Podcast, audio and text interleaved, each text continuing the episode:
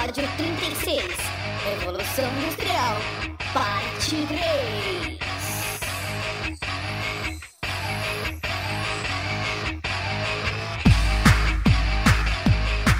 Olá, geeks! Eu sou o Tato e viva a revolução industrial! Olá, geeks, eu sou o Rafa e estamos de volta à casa. É, a casa dos, na Rua dos Lobos número zero, né? É isso aí, tá no Foursquare. Olá, senhores e senhoras, aqui é o Fred e eu vou processar os meus chefes por assédio sexual. Fala, Geeks do meu Brasil. Eu sou o Rafa e eu estou numa casa pré-fabricada.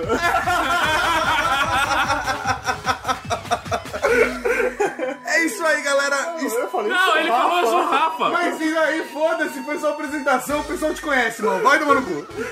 Estamos aqui para a terceira parte do programa sobre Revolução Industrial. E dessa vez com o senhor Rafa e o senhor Fred Loma Jr. Eu gosto de falar Loma. Loma. Estamos de volta na casinha de madeira em Ribeirão Pires para gravar mais um podcast, dessa vez fechando a trilogia, dessa vez sem vaselina. Mas com neblina. Como deve ser Ribeirão Pires, né, cara? Beleza, então, eu acho que tem mais alguma coisa pra falar de importante assim nessa abertura, mano? Não, recados. Sério, sim. Desse jeito, fúnebre. Recados. Sim, mas... Cara, tipo, todo mundo sabe que a terceira parte já foi a 1 a 2, agora é a terceira parte da Revolução Industrial. Então, se você chegou aqui agora, ouve a parte 1, ouve a parte 2 e, né, agora a parte 3, que a gente tá gravando com equipamento novo, que a parte 1 e a parte 2 a gente gravou há muito tempo atrás, né? Há um tempo atrás, na Ilha do Sol. Que horrível. Vambora, leitura, gravação, sei lá, recado.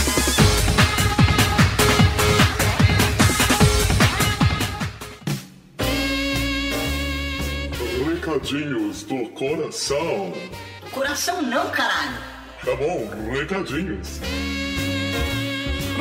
Recadinhos, mal! É isso aí, né? Hoje a galera está na ansiedade pra saber quem vai ganhar essa promoção do Call of Duty, né? Na verdade, o pessoal estava ansioso pra ver o último episódio da trilogia Revolução Industrial, né? Que vai começar daqui a pouco. Ah, é também. É... Eu tava jurando que a galera tava ouvindo só por causa da promoção. Então, se for por causa disso, a gente vai falar o ganhador na leitura de e-mail só. Para a leitura de e-mails, então, o ganhador. Mas, mas a gente tem duas comemorações importantes, né? Sim, duas comemorações importantes. Você sabe quais elas são? Não. Primeiro tem que comemorar as festas, Natal, Ano Novo, que vai ser a próxima edição já do podcast, né? A gente vai fazer um- Ah, uma tá, coisa especial, a gente sim. precisa pensar numa coisa do Assim, a gente não pensou, como sempre a gente não planeja nada. Exatamente. Mentira do caralho. Mas, além de tudo, pra muita gente, eles não sabem que o podcast We Are Geeks nasceu, junto com o blog, no Natal do dia 25 de dezembro de 2007. Pô. Ou seja, no Natal desse ano nós vamos fazer 3 anos de aniversário. Cara, tem que ser muito nerd pra lançar um blog pleno Natal. Eu não fui viajar, né? mas, mas, peraí, peraí, peraí. Por isso nós vamos fazer uma promoção especial do Natal. Sim, uma promoção especial pro Natal e a galera vai pagar um pau. Será trilha sonora, peraí.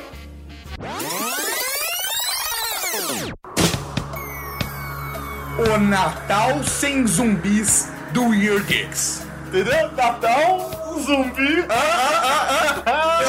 E a parada é a seguinte: nós vamos sortear licenças do jogo Left 4 Dead 2 no Steam.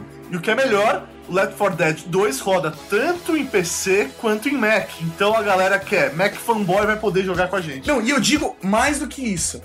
E você não precisa ter nada, não precisa pagar nada pra instalar o Steam na sua máquina. Se você já tem o Steam, você simplesmente vai baixar o presente e pronto, ganhou o Left 4 Dead 2. É isso aí. Se você já tem o Left 4 Dead 2, você pode guardar a licença e dar de presente para outro amigo. E se você não tem nem o Steam, você pode baixar o Steam de graça e jogar Left 4 Dead 2 com a gente pelo Steam. É isso aí, então a galera que ganhar o Left 4 Dead, a gente vai marcar um dia. Vamos. Vamos marcar um dia e a gente grava jogando com essa galera. Nossa, isso vai ser muita vergonha alheia. Mano, vai ser muito louco, é isso aí. Vamos matar zumbi, galera, que esse jogo é foda pra caralho. A galera tá empolgada pra caralho, imaginam, mas eles não sabem quantas licenças a gente vai dar. É, malandro, aí, aí que vem a parada louca. A gente não vai dar uma ou duas como qualquer outro blog. Não, nós vamos dar seis licenças do Left 4 Dead 2. Seis. Quatro licenças vão pro Twitter. É isso aí, simplesmente você vai retweetar a frase da promoção e tem que seguir o Geeks no Twitter. Beleza? Simples assim. Simples assim. Segue o Weird Geeks, retweeta a, a frase da promoção com o link. O link é importante porque a, a partir do link a gente sabe quem é que participou da promoção. É isso aí. Uma vai pro melhor comentário do post Melhor comentário, você vai pode fazer uma frase relacionada ao tema zumbi ou ao tema, tema do do podcast e a gente vai Ou misturar os dois. E a gente vai olhar e vai falar, porra, do caralho, foi bem criativo e a gente vai escolher. Revolução Industrial Zumbi. e pro e-mail vai ser simplesmente o melhor e-mail. A gente vai selecionar o e-mail mais divertido que a gente recebeu e tá valendo. É isso aí. Não é? Melhor e-mail mais divertido? Ou tipo, ah, um- quem mandar o e-mail. A gente vai sortear. Não, tem que ser mais divertido. Não, o e-mail mais divertido, a gente vai escolher o que é divertido E acabou. De acordo com os nossos conceitos de diversão. Exatamente. Tá? Então o cara tem três chances de ganhar, porque ele pode ganhar pelo Twitter, pelo e-mail, pelo comentário. Então mandem e-mails, retweetem e Comentem no Year Geeks Podcast. beleza. Recadinho já ficou longo demais. Um abraço e bom podcast. Falou.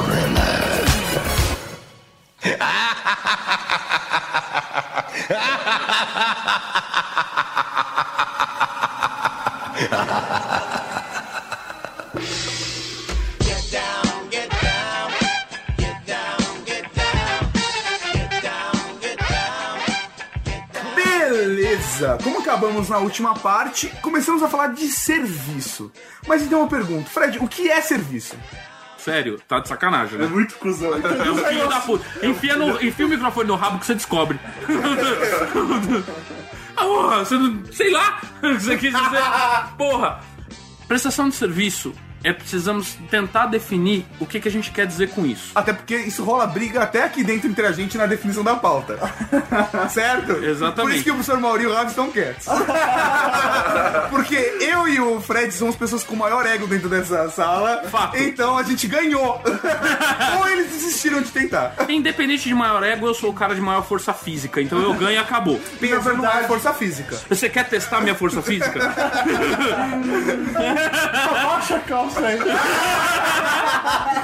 Serviço. Também é um serviço. É, se a gente for levar por essa conta, é o mais antigo do mundo. É a prestação de serviço mais antiga do planeta. ok. Como estávamos falando, continue, Fred. Nós definirmos o que, que é a prestação de serviço é importante só pra gente fazer um elo de ligação Aham. entre o último assunto que nós conversamos, que foi a questão da, da industrialização de todo o processo da revolução, Aham. e o que nós vamos falar a partir desse podcast. Então, o conceito de prestação, o conceito de vender a força de trabalho, vender como um, em vez de vender um objeto, em vez de vender uma mercadoria, vender uma função. Sim, exatamente. Pô, legal, não, eu acho interessante a ideia, mas isso começou a acontecer a partir de quando? É uma boa Tá. pergunta. Não, se a gente for levar, se a gente levar um extremo, é, apesar da brincadeira, Sim, o primeiro trabalho do mundo foi prestação de serviço. sim. Deixa eu resolver seu problema aí, garotão. Não deixa de ser uma prestação de serviço. Mas, Isso se intensificou em que momento? cara, isso. A partir da industrialização. Exatamente. Porque antigamente, na verdade, as indústrias eram um grande ponto, uma empresa gigante, onde tinha diversos profissionais prestando serviço dentro da empresa para que o produto entrasse de um lado e saísse do outro, como no desenho do capau. Mas todo mundo trabalhava para a empresa, para a indústria. Agora, existe um ponto onde alguns profissionais ficam fora, à margem desse sistema, são marginais, mas ficam à margem desse sistema que eles prestam serviço não só para a pessoa física, mas também para as indústrias. Eu acho que até mais que isso. Com o desenvolvimento da tecnologia, nascem também novas profissões. Até para você poder utilizar esse produto e fazer a manutenção dele. E aí, esse tipo de prestação de serviço, que é para pessoa física a partir da industrialização. Por exemplo, o tiozinho tem uma placa na porta de casa escrito consertamos máquina de lavar. Por exemplo, não sei. E até com a tecnologia, com o desenvolvimento da tecnologia, profissões também morrem. Por Aham. exemplo, sei lá, um, um alfaiate. Não faz mais a necessidade de existir um alfaiate, porque a produção de blusas, de ternos, o que for, é tão grande que não vale a pena você mandar fazer um à mão. Então essa Até produção existe hoje, mas Sim. é é uma coisa muito mais segmentada. Agora, por exemplo, se eu falar, o Não cara só- que não conserta só- a máquina de escrever, esse cara, esse cara morreu. Esse serviço não existe mais. Quer Não, dizer, na existe, verdade existe. Mas, é que são tá, três ele- caras Assim mundo. como o alfaiate, ele passou a ser um prestador de serviço extremamente especializado e extremamente custoso, porque Sim. o serviço dele é muito de nicho. Sim. Eu acho que na verdade começa a partir daí. É justamente ser especializado, a especialização que fez a diferença. Nós vemos, é, nós discutimos no último podcast justamente esse fator do Fordismo, onde você tinha cada papel, cada pessoa com um papel específico dentro daquele grande todo. Essa prestação de serviço ela começou a ser viável justamente porque determinadas pessoas começaram a ter um conhecimento específico daquela tarefa e começaram a prestar serviço para diversos setores aquela mesma tarefa específica. Caralho, ele não teve uma pausa pra respiração.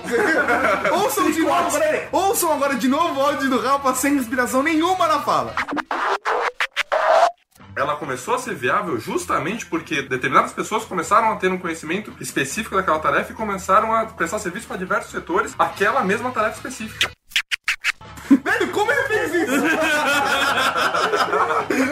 Fumante. E ele é fumante, cara.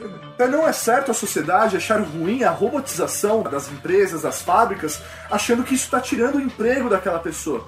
Porque se uma máquina está substituindo o homem naquele momento, um homem vai ter que desenvolver, se especializar num determinado serviço para poder consertar aquela nova máquina. Então assim, é a questão do homem também se atualizar nesse Ser capaz de evoluir como profissional. como profissional. Não, Ele sem nunca contar pode que, parar. por exemplo, um processo de, de robotização, tá? Dentro de uma indústria, também gera a possibilidade de que o profissional seja melhor preparado. O cara que aperta parafuso precisa de bem menos conhecimento do que o cara que vai construir um robô.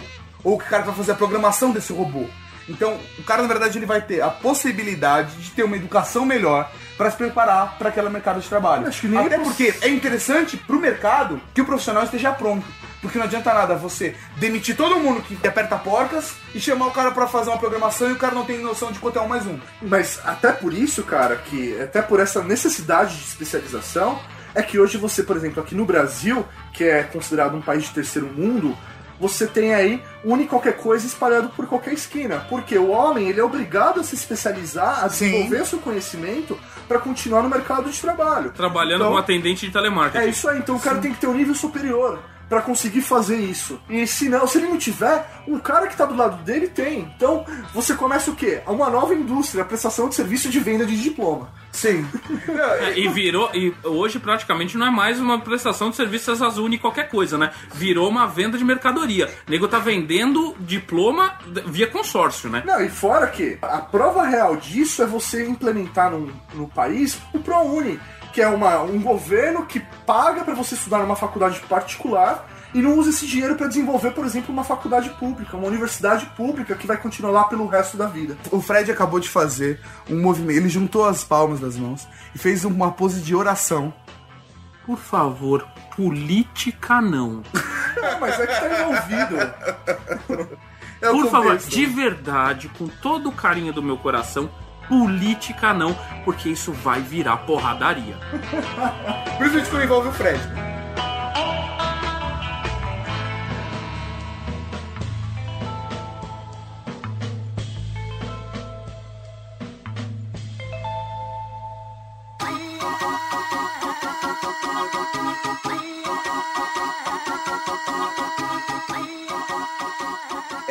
Meio tempo, tem um ponto que é super importante a gente tocar, que é a evolução da comunicação, certo? Porque durante todo o processo que a gente discutiu, a gente não aprofundou que no mesmo período houve uma evolução gigantesca da comunicação. E essa evolução fez com que o processo de globalização acontecesse mais rápido. Porque a gente fala de globalização e esse processo, na verdade, ele é bem mais antigo, desde as épocas da- das navegações já já estava acontecendo. Isso aí. Né? Quando você tinha uma cidadela, que aquela coisa de um, um mercador ficar transportando entre os feudos as coisas. Já era um processo de globalização. Só que com a massificação da comunicação, aí sim o processo teve uma expansão em um nível global. Até o desenvolvimento dessa comunicação, eu acho que as ferramentas fazem com que a globalização ela realmente aconteça de forma mais ágil e fácil. Então, tanto aí a tecnologia da comunicação, que vai aí desde a televisão, rádio, internet e por aí vai, até os meios de transporte também. Que antes você andava com uma carroça, você passa a usar um trem, depois um navio mais rápido, um, Um avião, carro, avião. teletransporte e por aí vai. Sim. Então acho que é legal a gente começar falando sobre o rádio. O grande detalhe do rádio foi exatamente a capacidade de você, com uma tecnologia simples e barata, se comunicar a grandes distâncias e conseguir transmitir informação, transmitir conhecimento, transmitir ordem. Então, isso daí fez com que o processo de globalização tivesse uma expansão muito grande, como falado. A, a questão é que quanto tempo se leva para uma informação chegar da fonte até o objetivo final. Então, o fator tempo, assim como dito, da questão do transporte, da questão de qualquer outra tecnologia, se a gente levar em última análise, o objetivo final é diminuir o tempo gasto no processo. Sim. Então, todo o problema é tempo. Então, Sim. nós estamos, de todas as formas possíveis e imagináveis, tentando reduzir tempo. E o rádio foi, no começo do século XX, o grande estouro para a velocidade da informação. Então, mesmo quando você não tinha uma. No começo, que você não tinha uma troca de informação via rádio bilateral, você era basicamente unilateral, você transmitia informação e do outro lado você tinha que ter a esperança ou ter a, a instrução de que ao- do outro lado havia alguém recebendo essa informação, ainda assim você tinha isso numa velocidade quase imediata. Diferente do que você tinha nos feudos, que toda uma informação por carta, e depois com a evolução do meio de transporte, aumentando a velocidade da, tran Do da transporte da transmissão- carta. da carta, exatamente. A partir do momento que você teve uma tecnologia que você passou a não depender mais do meio de transporte, você conseguiu acelerar ainda mais o processo. Sim, sim. E é uma coisa interessante que, assim, no começo do uso do rádio, em operações militares, ele agilizava muito o controle para quem estava no comando. Porque aí ele tinha condições de saber onde estavam os homens deles, em que ponto eles estavam, e ter a resposta. Por exemplo, não, não vá por ali, invada tal ponto, ou de ele poder coordenar um grupo de, de homens para poder, por exemplo, cercar uma cidade a à distância. Essa troca de informação rápida na guerra já auxiliou muito. Depois, quando o rádio se torna um veículo de comunicação, a coisa muda completamente, porque o rádio foi o primeiro veículo de massa instantâneo. Você falava de um lado, o receptor estava do outro, recebendo informação na hora. Não era como um jornal. Que, por exemplo, durante a guerra, você ia ler um jornal com uma notícia de uma semana atrás. Porque até a notícia chegar da Europa até os Estados Unidos pra um cara que tava na casinha dele no meio do Texas, fudeu. É isso aí, rapaz. Se você tá achando que o ICQ foi o primeiro comunicador instantâneo, ah, não.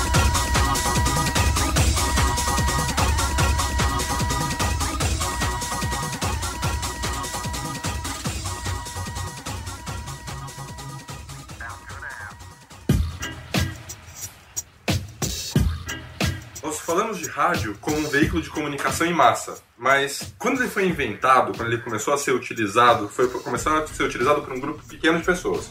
A partir de que momento que isso realmente foi utilizado como uma ferramenta de massa? Como- quando isso se tornou acessível para a massa? Assim, usando, por mais absurdo que isso pode parecer, foi a partir das primeiras feiras tecnológicas. Porque a partir do momento que as pessoas viam que elas poderiam comprar um aparelho relativamente pequeno, que naquela época, venhamos e convenhamos, era um móvel, não É. era um aparelhinho portátil. Mas os casos móvel. eram maiores também. Exatamente. Então, a partir, do momento, a partir dos momentos que elas perceberam que elas poderiam comprar um aparelho relativamente pequeno e ter dentro de casa e ter acesso à informação, demonstra como nós, seres humanos, somos famintos por informação. Sim. Seja ela relevante à nossa vida ou não. Tanto começou a nascer a questão do rádio caseiro como ferramenta de comunicação, como também como ferramenta de entretenimento.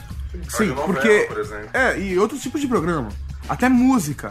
Então é questão das famílias sentarem em volta do rádio pra ouvir o que tá acontecendo no mundo. Mas isso tudo só aconteceu porque aquela ferramenta enxergaram uma forma de se ganhar dinheiro com aquilo. Sim, Ah, fato. Cara, capitalismo move o mundo e os socialistas que me desculpem. mas a questão é a seguinte: a indústria precisava divulgar o produto deles da maneira mais rápida possível para maior quantidade possível de pessoas. E nasce a propaganda. Sim. Não, a propaganda já é bem mais antiga do que isso. Só que a questão é, aí nasce a massificação da Da propaganda. propaganda, é verdade. Foi o que Porque você pega aquela propaganda, você vende o rádio pro cara. Pra começar, pro cara consumir sua propaganda, ele precisa comprar um rádio que é produzido por uma indústria. Depois que ele compra o rádio, ele senta em volta do rádio e consome o resto da propaganda. E aí nasce o maldito do vendedor que fica dizendo pra você: olha, você precisa desse produto. Se você não tiver esse produto, você não vai saber o que está acontecendo no mundo. Essas coisas são importantes pra você. A gente sabe que não é, mas aí o vendedor filho da puta tá ali pra fazer o papel dele. Ou publicitário, não sei. Mas o vendedor teve que vir antes do cara da propaganda, porque ele tinha que convencer você a comprar o rádio. Sim. Não, assim, lógico, é uma brincadeira, a gente tá aqui. Mas assim, a, a questão da, da comunicação passa a ser massificada a partir do momento que a gente consegue é, é, colocar o aparelho, a tecnologia, Aham. dentro da casa das pessoas. E tem uma coisa muito interessante, cara. As pessoas hoje em dia não têm uma noção de qual era a influência do rádio na época onde só, só viu rádio e jornal. Porque, assim, o rádio, hoje em dia, tem molecada que não vê TV direito, vê de vez em quando, que- ou vê só TV fechada, que não escuta rádio, só escuta podcast, e beleza, você tem a sua vida numa boa. Agora, você não tinha nenhuma outra opção a não ser rádio e jornal. A família sentava em volta do rádio e isso o dia inteiro. É o que tem pra hoje, né? É o que tem pra hoje. Era a única diversão. Sim, fora sexo e jogos de verdade. Mas assim, era uma diversão familiar, sem contar a informação. Então tinha programa infantil, tinha programa. Tinha novela, tinha jornais, tinha programa de música. E tudo isso tinha uma relevância muito grande. Então, quando um radialista chegava e falava pra você comprar tal produto, isso tinha uma importância muito grande. Assim como hoje em dia, se você pega uma propaganda Uma foda de uma celebridade usando o produto, isso vende produto pra caralho. Na verdade, a influência é até maior no rádio com a população do que hoje com a televisão. Hoje a gente tem muito mais opções de informação a ser consumida que na época. Veio agora uma pergunta, não sei se cabe, né, ao assunto. Nós temos aí, por exemplo, o hoje o rádio, televisão, internet, blá blá blá blá blá blá. É óbvio que cada vez mais as pessoas estão consumindo menos esse tipo de é, conteúdo, né, através desses meios de comunicação. Vocês acham que é mais fácil acabar a televisão ou o rádio? O rádio não vai acabar nunca. Porque o rádio existe uma, existe uma vantagem muito grande da facilidade de você ter um receptor de rádio. É possível fazer um rádio utilizando a energia elétrica contida numa batata. Isso não é piada. Então, assim, o rádio, como uma tecnologia simples, ele tende a se manter. Talvez não seja, jamais volte a ser tão relevante Quanto foi na época. quanto foi na época. Mas ele jamais vai deixar de existir porque ele é uma ferramenta muito, muito rápida, muito fácil. Aham. Tá? Simples, tecnologicamente Então, falando, assim- e ela é rápida. Mas o fator é que uma, uma informação não substitui a outra. A maneira com que a informação é enviada através do rádio é diferente de qualquer outro meio. Então, um não substitui o outro. Não, tudo bem, eu concordo com, com o que você disse, mas eu acho que não, foi, não é exatamente bem isso a pergunta. Talvez até o, o Maurinho me corrija aqui. Mas o rádio como Tá tecnologia... muito sério, né? Talvez o professor Mauri até me corrija, caso ele queira. Nossa senhoria. Vossa senhoria. O que eu quis dizer é o seguinte: coisas como o jornal em papel, a revista em papel, que são coisas que nós estamos neste momento vendo morrer, sabe? Morrer não, mas fraquejar mesmo. Não, mas Tá assim- fraquinho, fraquinho. está Cada vez mais. fraquejando e a tendência, na minha opinião, é que vão morrer. O, o- informação transmitida via papel. Pode até, assim como o alfaiate, assim como o, o cara que conserta a máquina de escrever, Vai ter o fanzine lá. Exatamente. bairro. Vai ter o carinha lá que vai continuar fazendo porque ele acredita no romance daquilo, sabe? Aquilo é, na visão romântica de que aquilo tem uma relevância. Mas como ferramenta real de comunicação de massa, a, trans- a informação transmitida através de papel, na, na minha opinião, vai morrer e a gente está vendo esse processo acontecer. Quanto tempo ainda vai levar, eu não sei dizer. Pode demorar muito. Mas vai acontecer na minha opinião. O rádio não. Eu acho que o rádio também ele vai persistir. Por mais que novas tecnologias surjam, eu acho que o rádio é uma ferramenta é, é, simples, mas que acaba se tornando essencial para conseguir se manter. Usando o termo correto, O correto, rádio é roots. É. Rádio é roots. Agora sim. Beleza, todo mundo sabe que é um rádio. Vamos continuar falando da evolução da comunicação. Por exemplo, outra coisa que a gente vale citar, que a gente até comentou de obras, mas a gente não comentou do cinema. O cinema também tem uma importância muito grande na forma com que as pessoas transmitem a informação. Eu acho que é mais importante que o cinema mudou a forma como as pessoas recebem a informação. Sim. Colocou A- imagem. a infor- exatamente. A informação visual foi extremamente relevante para evolução da comunicação. Sim, sim. Então o cinema foi a primeira grande ferramenta de transmissão de informação de maneira visual. Sim. É o cara assistindo um jogo de futebol Ah, o filme no do cinema. Pelé. O filme do Pelé. O Chaves.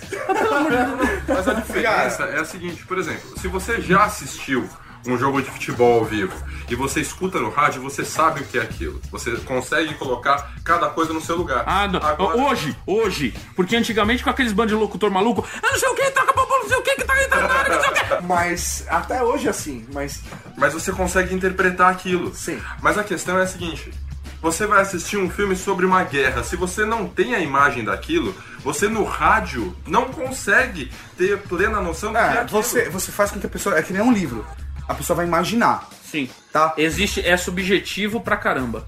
Você depende da interpretação do seu espectador. Sim. E o cinema tirou isso. Sim. De uma maneira boa, não digo de uma maneira Não, ruim. na- De não, uma maneira ruim também. Não, não, peraí. Em termos de transmissão de informação, Informação é foi bom. bom. Em termos de transmissão de arte, é ruim. Sim. Sim. Agora, uma coisa interessante é que mesmo no cinema mudo, essa, essa troca era importante. E depois, quando começou a ter áudio no cinema, a gente conseguia ter transmissão, por exemplo, de jornais no cinema, os telejornais. Depois do cinema, houve interesse da população também de colocar a televisão em casa. Que aí a gente começa a ter o primeiro grande exemplo do processo de miniaturização. Sim. Assim como a gente chegou à conclusão de que a tecnologia da comunicação foi evoluindo porque nós tínhamos a necessidade de diminuir o tempo, a partir do momento que nós tínhamos a tecnologia, as pessoas quiseram ter aquilo de maneira individual, dentro da sua própria casa. Assim como no rádio eles tinham na própria casa, as pessoas queriam ter aquela experiência do cinema dentro de casa. E a, a televisão, ela é um mix de duas tecnologias. Ela é um mix do rádio com o cinema. Perfeitamente. Porque é projeção de frames, só que isso é transmitido via ondas de rádio. É, televisão assim. Televisão comercial são 24 quadros por segundo. Isso é a velocidade que se chegou ao ponto de que a gente não é capaz de captar a mudança de quadro. Mas, na verdade, é uma série de fotografias uma atrás da outra. Aham. eu tinha uma ideia errada de televisão. Não, Na televisão é assim. era, tipo, eu tenho lá a tela, tipo, aí a transmissão de rádio passa. Tipo, lá são vários pontinhos na televisão, certo? Primeiro ponto preto, segundo branco, segundo preto, segundo branco, até Não. formar a imagem. Não, Você pensou no são Bigman, fotos. Hã? Você pensou na imagem do Bigman explicando Não. o quadrado preto e branco. Não, po- pode ser. Eu vi, Pô, eu vi a lógica, isso. a sua lógica, a sua lógica não tá errada. Ah, porque Tá. pra mim, transmissão de frames é como se eu tivesse uma imagem sendo passada, várias imagens, fotos passadas ao, É, rapidamente. mas é- televisão é assim. É assim, televisão é no assim. cinema. Mas como uh, Bigman, né? Eu não te influenciou, É, né? Olha que bonito. Não, não tinha nem raciocinado, é verdade, agora que eu lembrei. Cara, Big Man, melhor programa de ciências pra criança já feito. Caralho, Pousa mano. Tipo. Não, e porra, olha que foda, tipo, sei lá, faz Coletivo. 15 anos que eu assisti essa porra e tava lá no meu inconsciente, meu. Porque o, porque o cara que escrevia aquela porra era genial. Lógico que tem o, o, o Bickman, o próprio Bickman, Salve Pousalum, que era o nome do ator que fazia o Bickman, é genial. Mas o cara que escrevia os roteiros do programa Muito do bom. Bickman é o, o verdadeiro gênio por trás daquele O negócio. de verdadeiro gênio por trás do Bigman é o Lester, né, cara? Salve Lester. Sempre foi, Salve cara. grande Lester. Era um gordo porco numa fantasia de rato. Não De barba, mais de disso. barba. Você não precisa de mais nada. Se fosse só o Bigman e a assistente de palco, não importa quem fosse, que mudou. Às 10. A Rose era mais legal. 10 A Rose era mais legal. O Lester era o cara que deixava o programa divertido. Não tem o que discutir. Fato. O que a gente tava falando mesmo? A gente chegou em televisão, a gente chegou em Bickman automaticamente. Televisão mais nerd igual a Bickman. É. Fácil.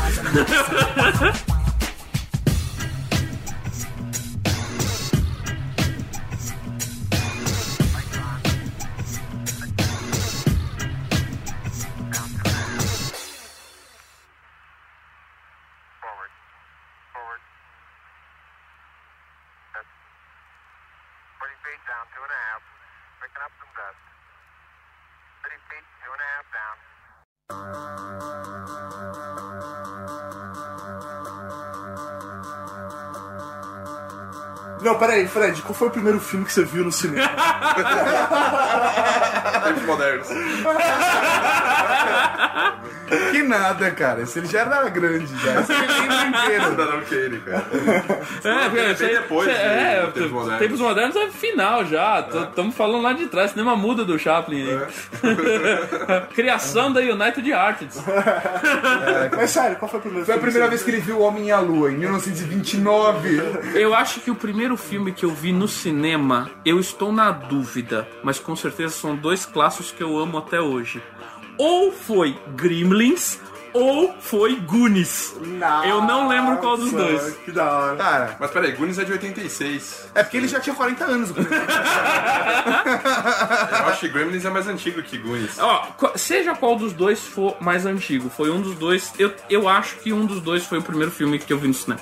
Quer dizer, Fred, você é um cara velho, Sim, velho. tá? Você programou em mainframes? Sim, eu programei em mainframe. Então fale pra gente o que é um mainframe.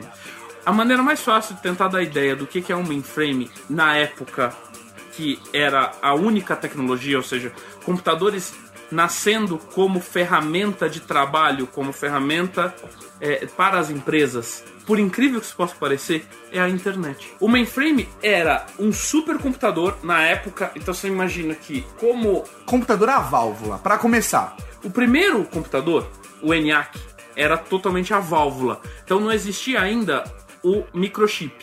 É como se um computador fosse feito naquela época do filme do Will Smith, que ele tá no Velho Oeste. Era aquele conceito. Boa, só que boa. não era vapor. Wild Computador Wild West. steampunk. Só que não era vapor, era energia elétrica. É. Mas era a mesma coisa. O computador poderia ter sido feito na época, no Velho Oeste, se ele Vo- tivesse sido a vapor. Vocês lembram da geladeira do Dr. Brown no terceiro é, De Volta para o gelo. Futuro? Que ele quer fazer gelo e tem aquela máquina gigante Aham. pra conseguir fazer gelo. Os primeiros Um cubo de gelo. É, os primeiros computadores eram isso. Eram máquinas gigantescas, porque é, eles precisavam fazer uma série de processos rapidamente, mas era tudo muito mecânico, eram válvulas Sim. você tinha que acessar aquilo, você tinha que, de alguma maneira, passar a informação para ser processada e receber a informação pós-processada. Sim. Só que era uma máquina do tamanho da minha casa pra somar um mais um. Mais ou menos isso. Lógico, houve interfaces que a gente. Hoje a gente pensa em mainframe, quando a gente vê filme, principalmente filme dos anos 60, a gente vê eh, mainframes. A gente tem a imagem do mainframe, aquelas fitas, parece fitas cassete super desenvolvidas rodando no fundo. Mas, Mas- aquilo já é uma coisa meio posterior. No Porque- começo era furar cartão, meu É, amigo. Exatamente, era cartão perfurado, cara, e graças a Deus eu nunca precisei programar com cartão perfurado. Eu conheço duas pessoas que furaram cartão, tipo, pra viver. Tá? E olha, Pro- eu Porque sinto- era programação. Programação Sim. era você programar não com um código hexa. Era binário. Era 001000100. Meu pai e uma amiga minha chamada Rose programaram em código binário furando cartão. Eu não sou tão velho assim. Quando eu programei em mainframe, eu já programei em terminais 3270 que imaginem o seguinte, era um- uma coisa, parecia um computador de mesa, mas na verdade ele não tinha um processamento interno Era naquela só um máquina. terminal. Era só um terminal. Era um, como a gente chamava, como se chama até hoje, né? Os terminais burros. Por quê? Porque eles não tinham capacidade de processamento naquela máquina. Era só uma interface entre você e, E o supercomputador. Exatamente, e a sala. Que é a imagem que mais fácil de ter isso é a internet. A internet é aquela grande nuvem que você sabe que tem uma série de computadores, sabe Deus aonde, processando aquela informação, e você com o seu browser ali no seu computadorzinho em casa. Que ele vai decodificar um código simples. Exatamente. Então, a imagem era muito parecida com essa. Claro que hoje os... É claro que a internet estava longe de existir ainda na época que a gente está citando aqui dos mainframes. Mas não a imagem, internet. mas a imagem é mais ou menos essa. Um supercomputador num local que você não provavelmente não sabia exatamente onde era e você com uma máquina na sua frente que nada mais fazia do que transmitir e receber informações para ser processado remotamente. Eu penso, quando eu penso em supercomputadores, eu penso até antes do, do mainframe. Eu lembro de Caçar o Tubo Vermelho, no livro que um dos trechos, um dos personagens tem que fazer o cálculo do submarino. De um submarino que eles não tinham visto, que eles só tinham algumas informações. E são passados uma série de cálculos por um especialista naquilo que ia montar durante dias montar um cálculo para ser processado e ainda o computador ia levar dias para gerar um resultado final. Mainframe. E mais importante que isso, talvez. é, é, ótimo você citar- ter citado isso, que agora as pessoas têm uma imagem mais visual disso. Se você. Eu não sei se você se lembra do livro, mas no filme isso é tão rápido que talvez não seja perceptível. Mas o que o cara tá fazendo é chegar com um bloco de cartão perfurado e entregando pro técnico que coloca os cartões perfurados dentro da máquina. E ele até faz uma piada assim do tipo: Eu duvido que esse seu brinquedo processe toda essa informação em menos de 12 horas. Aí o técnico fala: Eu aposto com você que ele faz em menos de 8. Quer dizer, ele fala de 8 horas para processar um cálculo de movimento do submarino que eles não conheciam. Quer dizer, hoje é absurdo uma coisa dessa. Você faz isso no Em seu segundos. aplicativo Em de celular, segundos. né? Exato. O que eu quis dizer é que nós estamos falando de mainframe como uma máquina que vai gerenciar uma série de acessos Não. simultâneos. Gerenciar não. É exatamente esse o termo que é, eu não usei.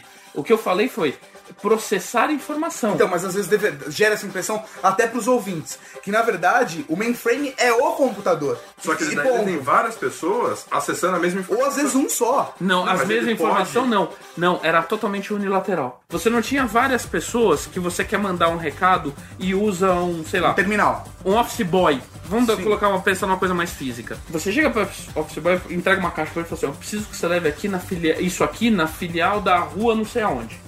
Ele vai e volta e diz para você de novo: "Entreguei". Ou então assim, ele vai, entrega o negócio e te traz o recibo de volta. Nesse meio de caminho, ninguém vai passar mais coisa para esse cara que tá indo ir lá e voltar. Ah, tá. O mainframe era no começo era assim, ele não era multi-acessado. Só cabia um Ele pacote. só era um grande, uma grande máquina de calcular. Tá, foi isso. que- Essa foi a diferença. Não havia nem interface. Não era uma inter... não, não havia interface, era, era código e ele te dava uma resposta Em relação ao código que em você relação ao colocou código que você colocou. A, a interface nasceu depois. Os terminais 3270 vieram depois. Quando você chegava e, na máquina com, uma- com um bloco de cartão perfurado e passava lá, a máquina lia os cartões perfurados, calculava tudo aquilo que tinha que calcular e te dava o resultado final. E acabou. O foda é se você tivesse furado um cartão errado. Mas fudeu. isso acontecia. Se fudeu. Mas isso acontecia. Cara, a- a- reza- as pessoas com quem eu trabalhei, que eram bem mais antigas do que eu, ó, Matusalém, Matusalém. Dercy Gonçalves.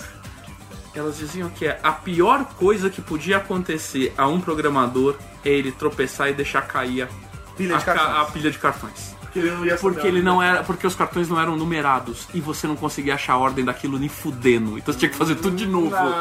Você tinha que fazer tudo de novo. Cara, Deus do céu. sim, sim, é horrível. Isso tudo a gente tá relacionando, na verdade, a tecnologia com o sistema de trabalho e as ferramentas que o homem desenvolveu nessa época. Tá? Você trazendo para o tempo moderno, inclusive também com a parte de comunicação. O computador surgiu como uma ferramenta para a indústria. É, tudo bem, ele surgiu antes é, como ferramenta de estudo militar, tal, mas surgiu para um uso mais próximo do nosso universo na indústria. E depois disso ele sofreu um processo que é a miniaturização que a gente estava falando na televisão. Assim como do cinema para televisão houve a necessidade das pessoas terem aquilo em suas próprias casas, o computador acabou acontecendo a mesma coisa. Não, e é natural, cara. É natural que isso aconteça, até porque você tem um alto investimento para conseguir utilizar, criar essa ferramenta para um fim militar e é necessário ser dado um retorno a isso. Por isso a necessidade de tornar isso comercial sempre. Então vamos levar isso para dentro das casas. Criar essa necessidade no consumidor final. Sim, aconteceu isso com a televisão e aconteceu isso Os computadores. com os computadores.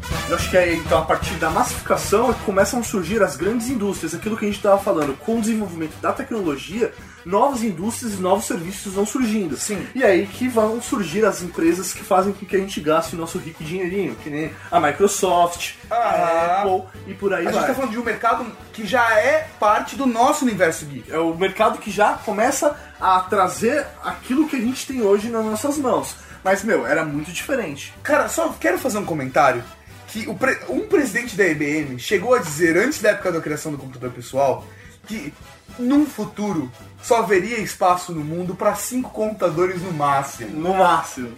Só que, o- na verdade, o que ele queria dizer é avaliando a, a existência dos mainframes, Aham. que os computadores iam ficar maiores, entendeu? Porque eles precisam de uma capacidade maior. Então, Não, logo não, eles não têm que ser maior. maiores. Não, não, não, não, não. É, sim, maiores. Eu acho que isso talvez só, só para só o pessoal entender o que exatamente o Sim. que, que ele quis dizer com isso, porque às vezes dá a impressão do tipo assim, Que dá a impressão que o cara é o idiota, mas não Tipo foi isso. o, o Bill Gates, que chegou e falou que precisava só de 400 MB no computador. É. ele sim Isso é lenda foi urbana. idiota. Isso é lenda urbana. Não, Não, não, não é não. não é lenda urbana. Então, eu quero ver se colocar um vídeo disso no, no post. Tá, tudo bem. Você quer dizer que já que nós não nós não temos isso gravado, é lenda urbana. Pra mim, é lenda urbana. Tá, tudo bem. Então, pra você é lenda urbana. Então, isso que a gente vai falar agora também é lenda urbana, porque a gente também não tem um vídeo disso Não, gravado. porque o cara assumiu que falou isso. Não, É mas aí que diferente. tá. Mas isso, porque aí é isso que eu quero chegar. O que ele disse não é uma bobagem. Por quê? Porque a visão daquela época é que para você ter mais capacidade de processamento, você precisava ter mais máquina física. Sim. Quem, o, que se possi- o que possibilitou a miniaturização foi o microchip e a evolução do microchip.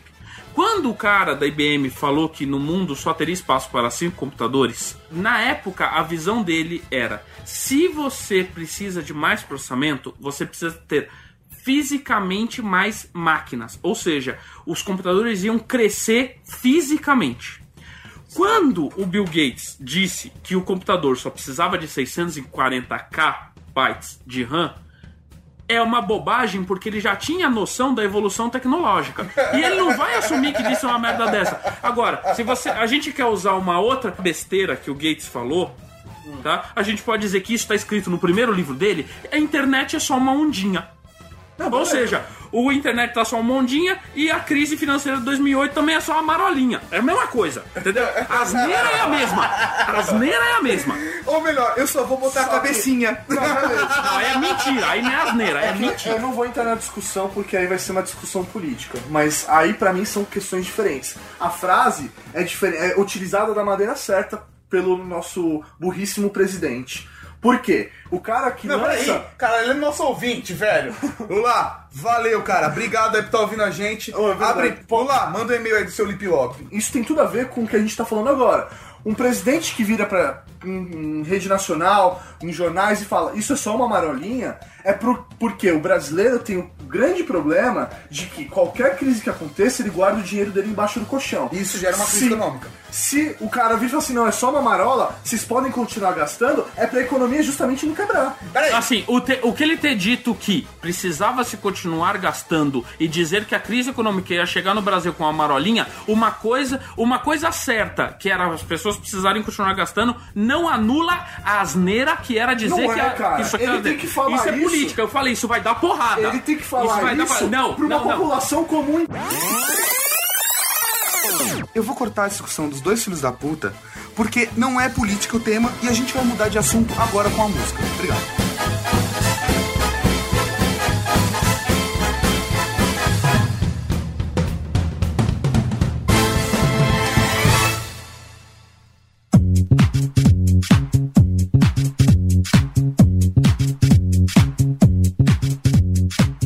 Depois da briga, chegamos ao ponto do computador pessoal. Certo. Aí existia a iniciativa de se desenvolver um computador que você pudesse ter em casa, que também elaborasse cálculos relativamente simples, a princípio. Só queria fazer um parênteses.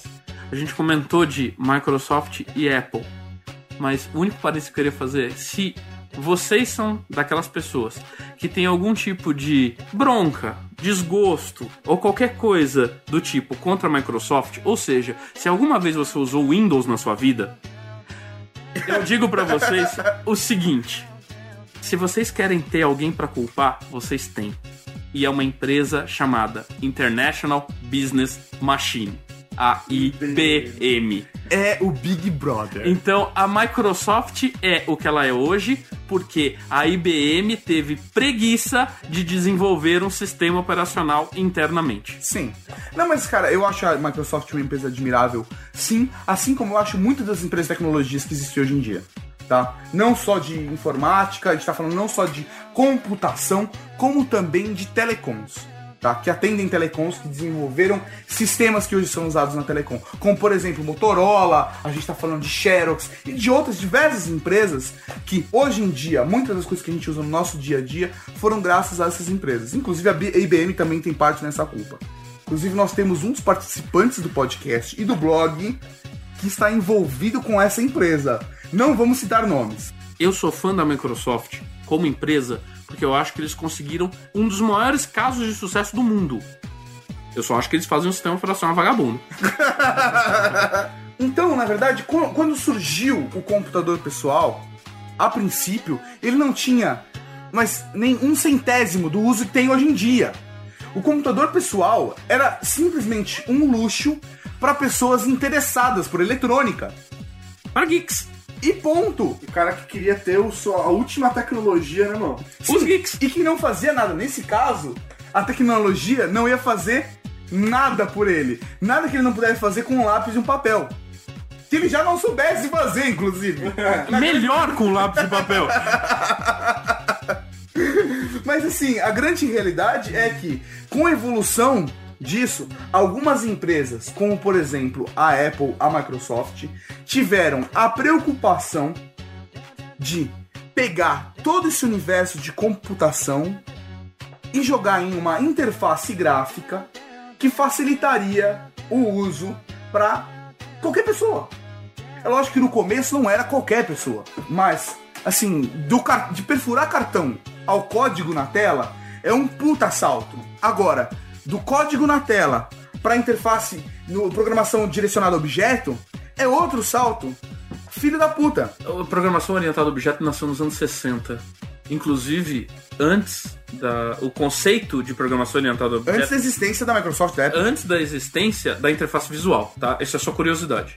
então, assim, esse é, é, Mas é, com qual objetivo? pro- programar de uma maneira melhor. Ah, tá. Programar de uma maneira melhor. Pra isso mesmo. Pra isso mesmo. A programação orientada a objeto, não sei se nasceu junto, mas ela se começou a se popularizar quando uma grande ferramenta de programação criou-se novo, nova maneira de programar. Quando o C gerou o C++, a programação orientada a objeto realmente se tornou uma coisa muito divulgada. Tá? Mas isso a gente tá falando dos anos 60. Então, daí você comentou a respeito do que era, do que era executado numa máquina quando a máquina pessoal se tornou, foi para casa das pessoas e o que é hoje. Sim. Aí gente, nós conseguimos eh, fazer um link direto àquilo que nós conversamos no início do podcast, que é a respeito da prestação de serviço. O computador, ele começou a realmente ser divulgado, ser disseminado recentemente, a partir do momento que ele começou a se tornar uma ferramenta de real utilidade e não um simples luxo de geek.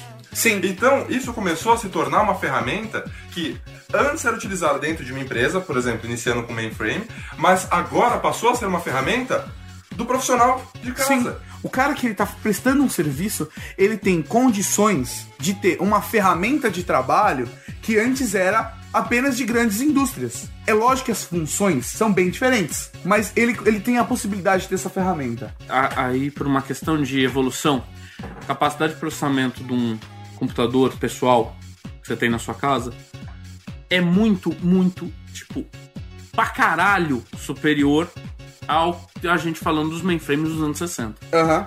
Então, assim, a questão é que antes você tinha que ter não só uma ferramenta fisicamente gigante, que era um mainframe, então eram máquinas que ocupavam salas inteiras, às vezes prédios inteiros, para processar uma quantidade de informação que, se a gente pegar exatamente aquela informação e tentar processá-la hoje, provavelmente qualquer dos aparelhos que nós chamamos de computador que nós temos aqui processaria em muito menos tempo. Sim, Meu celular processaria muito menos tempo. O que eu quis dizer é, eu acho que não é tão diferente assim.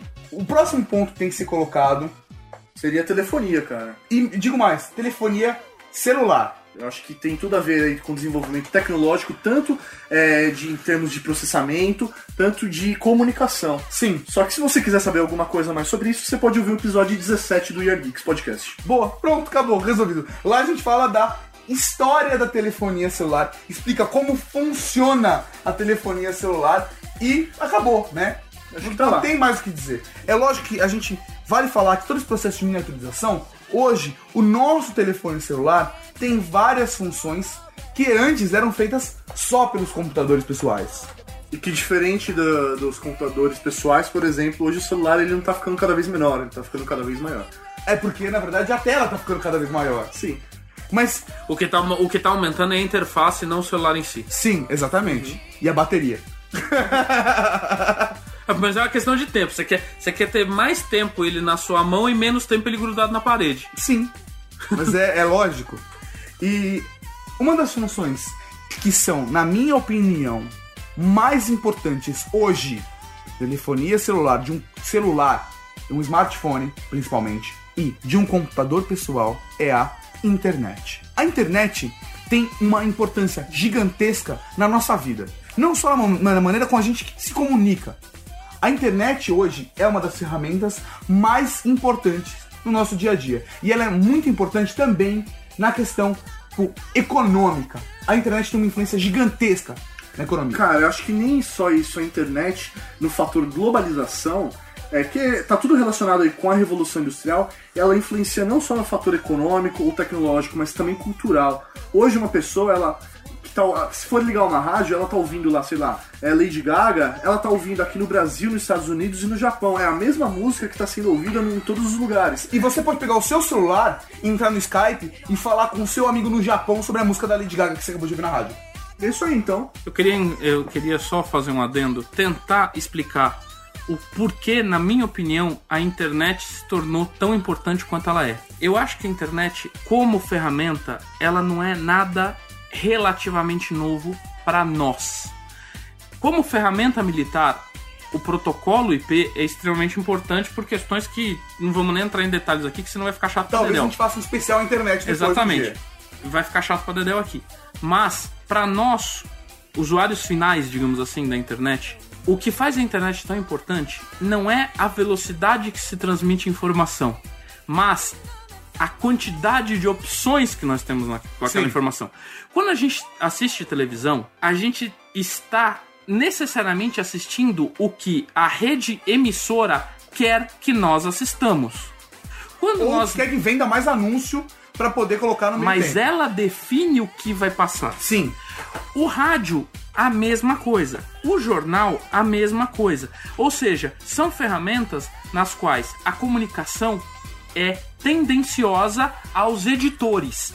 Então, a grande importância do editor aí é que o editor decide qual vai ser o material que o telespectador ou o espectador de uma forma geral vai ter acesso. Sim.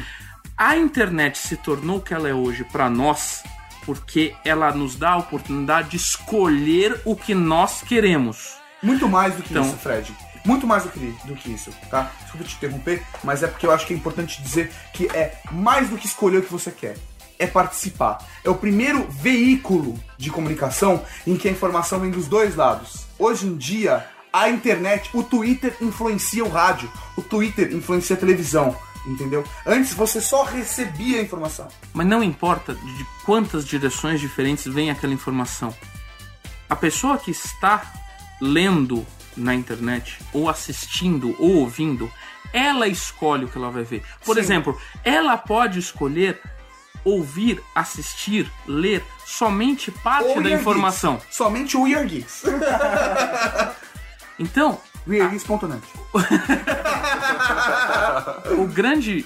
O, o que transformou realmente a internet em termos de importância foi que eu posso escolher que se eu quero ler sobre política, eu posso ler utilizando uma visão um pouco mais centro-direita.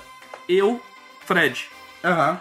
O Mauri pode escolher ler uma informação mais Extrema esquerda. de No cu, vocês dois, né? de centro-esquerda. Não é isso. A internet nos deu a opção de ver a informação do jeito que nós achamos melhor. Sim. Às vezes, essa informação pode ser tendenciosa. Mas, por exemplo, quando você pega um jornal, é, é, um telejornal de gigantesca importância, de qualidade reconhecida internacionalmente, só para usar um exemplo, como o Jornal Nacional, de certa maneira, a gente está vendo a informação da maneira que eles querem que nós vejamos. Sim. Eles podem ser os mais neutros possíveis ou não. Isso é uma discu... aí a gente pode entrar em discussão sobre política, empresa, coisa do tipo. Mas não vamos porque o Tato não quer. Mas o que eu quero dizer é o seguinte: a internet é muito mais abrangente porque a pessoa pode não só ver a coisa por um ponto de vista, como por tantos quantos ela quiser. Não tem ninguém dizendo você só pode ver isso, você só pode ver aquilo, a não ser que você mora na é- China. Ou essa, é a sua- ou essa é a verdade absoluta. Você Exatamente. tem a opinião de desde formadores de opinião ou de pessoas comuns que estão lá nas suas casas e estão Dando as suas opiniões. Por isso que aconteceu uma coisa absurda na guerra do Iraque. A gente pode falar que na guerra do Golfo foi assustador você poder ver a guerra ao vivo na televisão, tá? E, e- e em cores. Isso foi um fator assim assustador na época, tá? Assim, porque Só eu, sou, só eu sou o psicopata que achou isso um barataço. Eu achei legal. Eu achei maneiro pra caralho. Não, eu achei legal. Eu não fiquei, eu não me sentia aterrorizado. Não, não, assim, eu me sentia. Uhul! Não, não, é aterrorizante. A, a velocidade. Então, o que é o RU é a, a informação. O acesso à informação.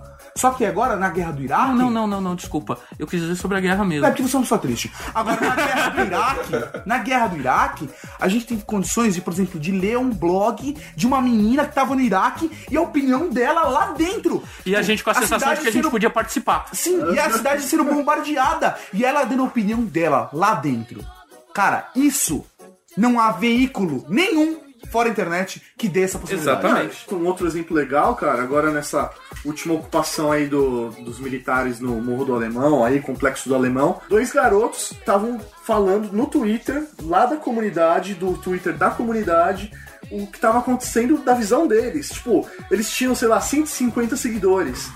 Tipo, durante aquelas três horas, eles passaram a ter 30 mil seguidores. Por quê? As pessoas poderiam ouvir da maneira de alguém lá de dentro o que estava acontecendo, não só da mídia do lado de fora. Cara, É a é a questão parte das mais opções. foda. É a questão das É opções. foda. Ponto. Enquanto o Cara. Mauri tava lá querendo ouvir o que, que o- a galerinha da comunidade tava sofrendo com a invasão do Bop, eu estava eu aqui ah, assistindo a- pela visão do Bop do tipo assim, maluco tem que morrer mesmo. Agora, por que a gente tá falando tanto sobre a internet, fora da, da- da importância da internet nas nossas vidas? Tem uma coisa impressionante que a internet fez com o mercado de trabalho. Hoje, empresas gigantescas como a AOL já foi gigantesca, agora é o AOL Warner, agora é 4, mas tudo bem, a AOL já foi, Yahoo, Oh, oh, pelo amor de Deus, não fala assim também. A, a- a All Time Warner é nada mais do que a maior empresa do planeta. Tá, não, não, mas antes era só a AOL. Sim. Tinha uma outra importância, tá? É por isso que eu tô falando isso. Yahoo, Google, essas empresas Cadê? Caraca! Aonde? Sapo. Oh, em, Portu- em Portugal o sapo é grande Sim, pra isso cacete. eu, tô- eu estou homenageando nossos ouvintes portugueses. Mas vamos falar principalmente dessas. Por quê? Por mais que a computação pessoal trouxe um novo tipo de serviço a ser vendido, efetivamente, o que trouxe um novo tipo de serviço a ser vendido são essas empresas de internet. Por quê? Uma coisa é você comprar um CD que vem com software instalado no seu computador. Outra coisa é você usar um serviço do Google em qualquer tipo de dispositivo com uma tela. Mais uma vez pra deixar gravado, o Google não é a Skynet. O Google é a Umbrella Corporation. O recado está dado. O Fred é uma pessoa triste. Na hora certa vocês virão, né? Quando der merda, vocês vão correr esperando que vai ter robozinho atrás de vocês e vai ter uma invasão zumbi. Cara, assim, mas voltando a- ao ponto. De verdade. Assim, essas empresas mudaram a maneira com que as pessoas trabalham. Sim, acho que elas trouxeram ferramentas que facilitam não só é, o seu dia a dia, mas a maneira com que você consegue se comunicar também através da internet com todas as pessoas que você conhece ou vai vir a conhecer. Cara, o Google, o Google é uma ferramenta de busca tão importante que não importa se você é o presidente de uma multinacional gigantesca ou se você é a secretária que passa a tarde toda no MSN num consultório de dentista. Não importa o que você faz da vida, você usa o Google. O Google é meu pastor e nada me faltará. só. Exatamente, cara. O Google é meu pastor e nada me faltarás. Cara, e ele sabe de tudo sobre a gente. Umbrella Corporation.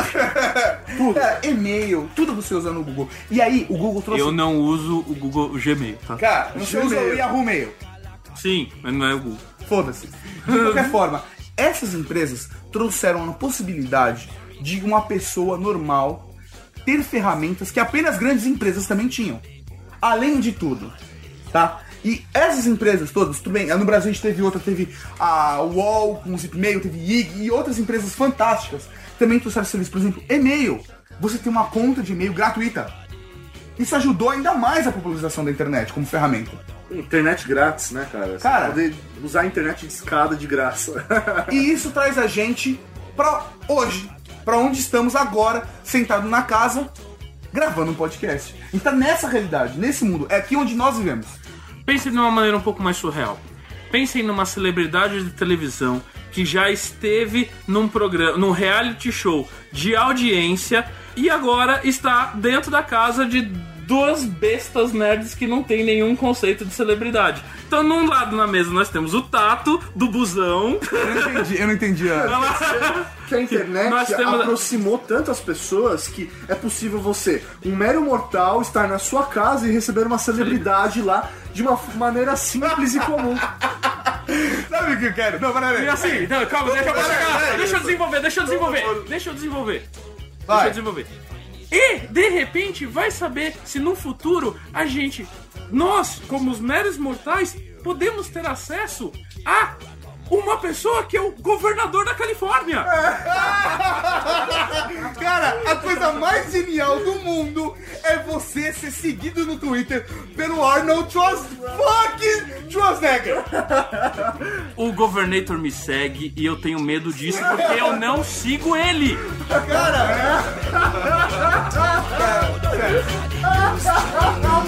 Você é um cara. Você é um cara triste.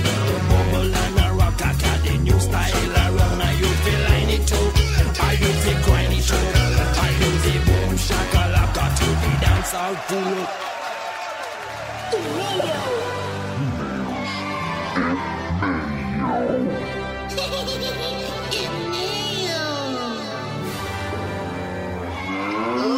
Mal.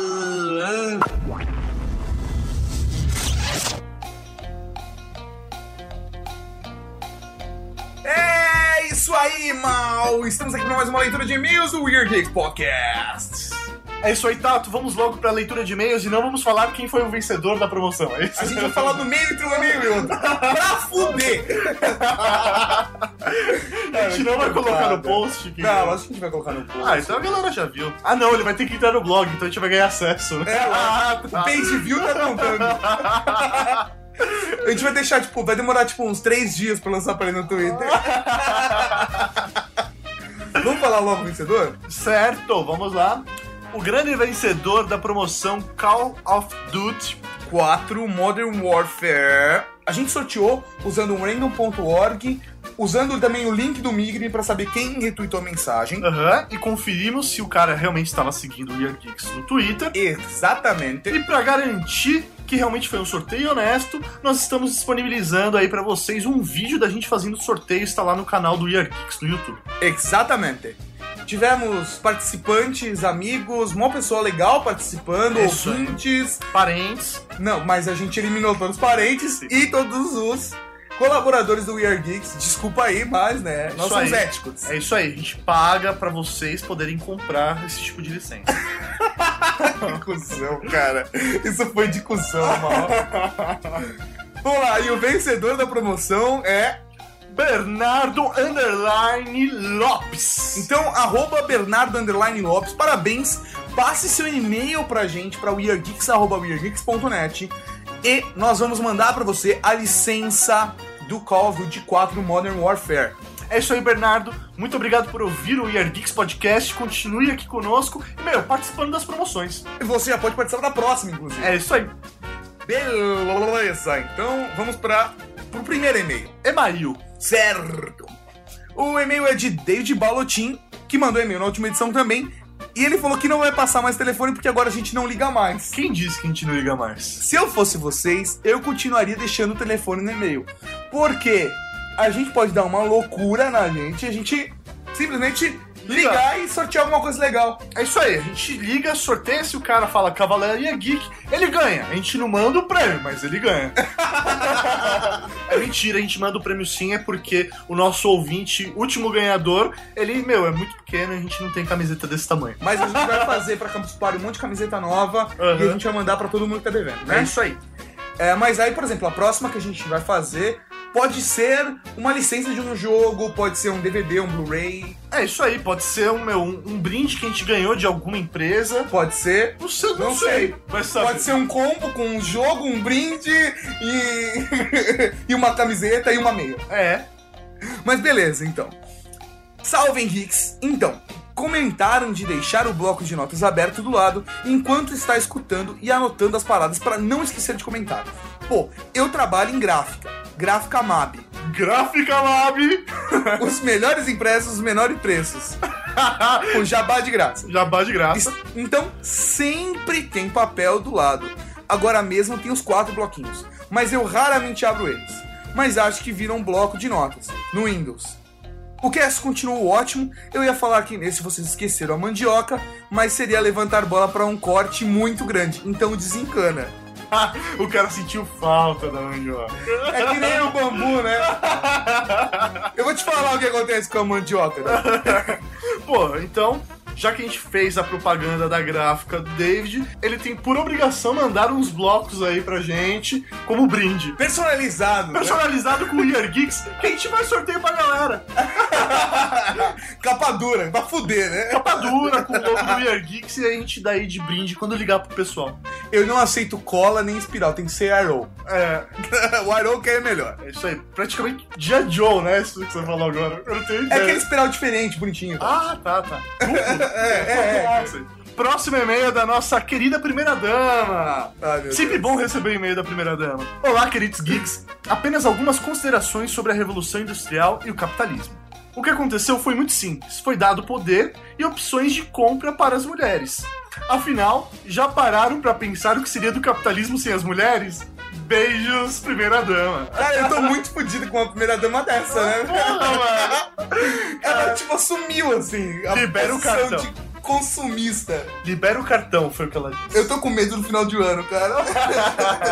o mais da hora é que ela vai ganhar uns seis presentes de Natal e ela não tá ligada. Olha só, mano. Que isso, mano. O nosso último e-mail é do Léo e da Kel, nossos queridos colaboradores. Colaboradores e os percussores da Cavalaria Geek, né? Exatamente. Tava sentindo falta. Porra, não é porque eles são colaboradores que não podem mandar e-mail. Sim, o Léo, a Kel e a Mi são os três primeiros, assim, que começaram o movimento da Cavalaria Geek. É isso aí, então fica aí a homenagem. Salve, salve pessoas antenadas! Tudo bom com vocês? Estou aqui hoje para dizer que adorei a segunda parte sobre Revolução Industrial, imagino que eles complementariam. com certeza o Mauri deu uma aula de história e desenvolvimento das sociedades e nessa hora me senti numa sala de aula de escola acompanhando o conteúdo. Sempre gostei dessa parte da história onde acontecimentos mudavam o mundo de uma forma geral.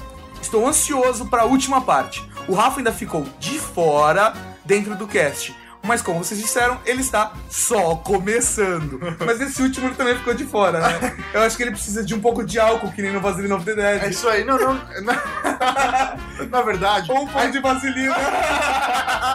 a gente coloca o Rafa pra gravar o podcast pra ver se ele se solta e realmente. Então, assim, ele tá aprendendo na prática coisa. Exatamente, a gente tá inserindo na força. Parabéns, ótimo cast e ótimos tatoscópios também. Cara, assim, a gente não tem leitura de e-mails no tatoscópio, mas eu tenho recebido um feedback muito legal da galera do tatoscópio. viu, Pô, cara? que legal, meu. E podem aguardar que teremos mais tatoscópio aí para o ano de 2011. Segunda temporada será gravada também na Campus Party. É isso aí. PS. Quando iremos fazer um cast com a cavalaria completa? Caralho, a gente precisa fazer isso, mas tem que ser pessoalmente. Porque Senão vai dar um trabalho do cacete, né? Pra fazer edição e tal, mas eu acho que é válido, cara. Não, eu acho que é mais do que válido. Eu acho que é importantíssimo a gente fazer isso. Beleza, a gente tá se convidando pra ir pra Jundiaí. Ponto, falei. Não, mas é cavalaria. A gente tem que chamar nossos ouvintes e gravar com eles e com o Léo, que que é o que começaram toda essa parada. Sim, Tá, beleza. Jundiaí. PS2. Ri muito quando falaram primeira dama. Agora nosso feudo tem uma Muito bom, muito bom. Sem comentários. Quer dizer que a gente está num sistema parlamentarista, é isso? Monarca parlamentarista, entendi. Abraço, saudade de vocês. Nos vemos na Campus Party. Vamos na área free mesmo. Beleza, mas, cara, Demorou. E, meu, porra, a gente pode se encontrar lá pra gravar esse podcast. beleza. E a primeira dama vai estar lá também. Então. Porra, demorou. Léo Luzikel, um beijo no coração de vocês.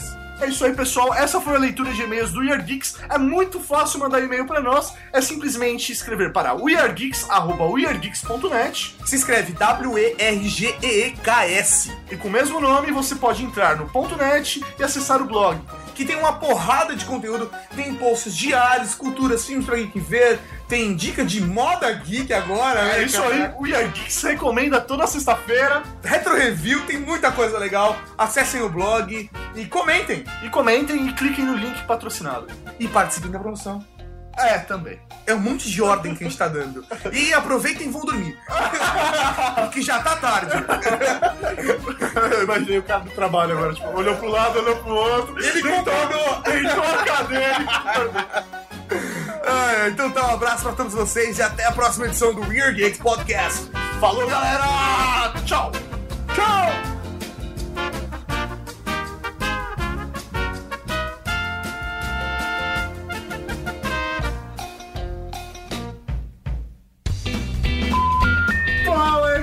Professor Mauri. Meu, a terceira parte da trilogia sempre é uma merda, velho. Essa vai ser cortada. Ah, certamente. E vai ser usada no final como erro. Olha lá, boa. Isso é a arrogância da juventude. Eu sou um velho e já aprendi que nem sempre eu tô certo. O Tato não, ele ainda não aprendeu isso. Você acabou de ouvir Weird Geeks.